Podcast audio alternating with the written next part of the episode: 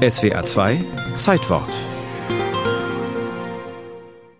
Die Welt ist lebendig und beweglich. Die Bilder, sie sind tot und starr.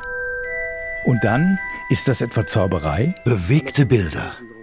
Die Leute hatten die Werbetafeln auf dem Boulevard de Capucine gesehen. Aber sie verstanden gar nicht, was das hieß. Der Filmhistoriker Paul Génat spricht vom Dezember 1895, von der allerersten Filmvorführung im Grand Café zu Paris. Nur wenige kamen zu der Vorführung. Aber nach der Vorstellung verließen sie alle völlig enthusiastisch den Saal.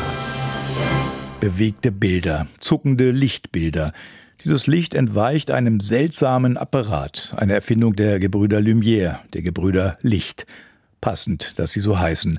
Bei der Vorstellung bewegen sich nicht nur die Bilder, sondern auch die Unterkiefer der Zuschauer. Sie klappen nach unten. Denn plötzlich setzten sich die Bilder auf der Leinwand in Bewegung. Man sah, wie Arbeiter die Lumière-Werkshallen verlassen und sich auf uns zubewegen. Dann fuhr plötzlich ein Zug geradewegs auf uns zu. Stopp. Soweit ist es noch lange nicht. Noch sind die Bilder stumm. Später wird irgendwer Klavier spielen zu dem, was auf der Leinwand flimmert. Nebenbei, dieses Flimmern ist nicht allein den Gebrüdern Lumière zu verdanken. Thomas Edison zum Beispiel hat vor den Franzosen eine Art Guckloch-Kino erfunden. Die Gebrüder Lumière aber sehen damals eine größere Chance darin, so erinnert sich später Auguste, der Ältere, der Welt ein gemeinsames Filmerlebnis zu ermöglichen. Mein Bruder Louis und ich hatten uns gesagt, wie interessant es doch sei, einem größeren Publikum auf einer Leinwand bewegte Objekte und Personen wirklichkeitsgetreu zu zeigen. Wie ist es machbar, einen Filmstreifen so zu führen, dass die einzelnen Bilder jeweils kurz vor der Projektionslampe verharren? Eines Morgens im Jahr 1894 ging ich zu meinem Bruder ins Zimmer und stellte fest, dass er gar nicht zu Bett gegangen war. Louis entwickelt einen nähmaschinenähnlichen Apparat mit einer Greifzahntechnik und einer Handkurbel. Er berichtete mir, dass er den von uns gesuchten Mechanismus entdeckt hatte. Mein Bruder hatte über Nacht den Kinematographen erfunden.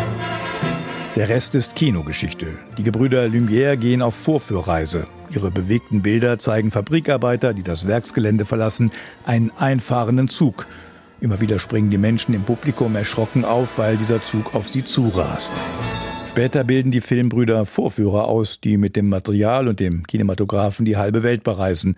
Ein gewisser Charles Morson und sein Kollege Constant Girel richten am 20. April 1896 den Apparat am Augustinerplatz 12 in Köln ein, in einem Saal, den die Firma Stollwerk angemietet hat. Und sie schreiben Geschichte. Die erste öffentliche Lumière-Vorführung in Deutschland. 50 Pfennig Eintritt. Viel Geld damals. Reservierte Plätze eine Mark. Dafür dürfen die Kölner insgesamt zwölf kurze Filme sehen, jeder etwa 40 Sekunden lang. Zauberei. Ich bin in der Kölsche Jung.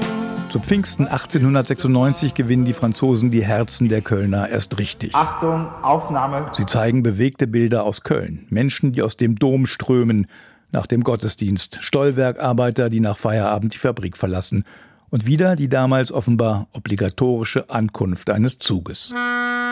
Köln wird im September des Jahres 1896 noch einmal zum Schauplatz der Filmgeschichte. Constant Girel stellt seine Kamera auf das Deck eines Rheinschiffs und dreht im Vorbeifahren das Stadtpanorama. Es ist die erste Kamerafahrt der Geschichte. Die Welt ist lebendig und beweglich, die Bilder auch.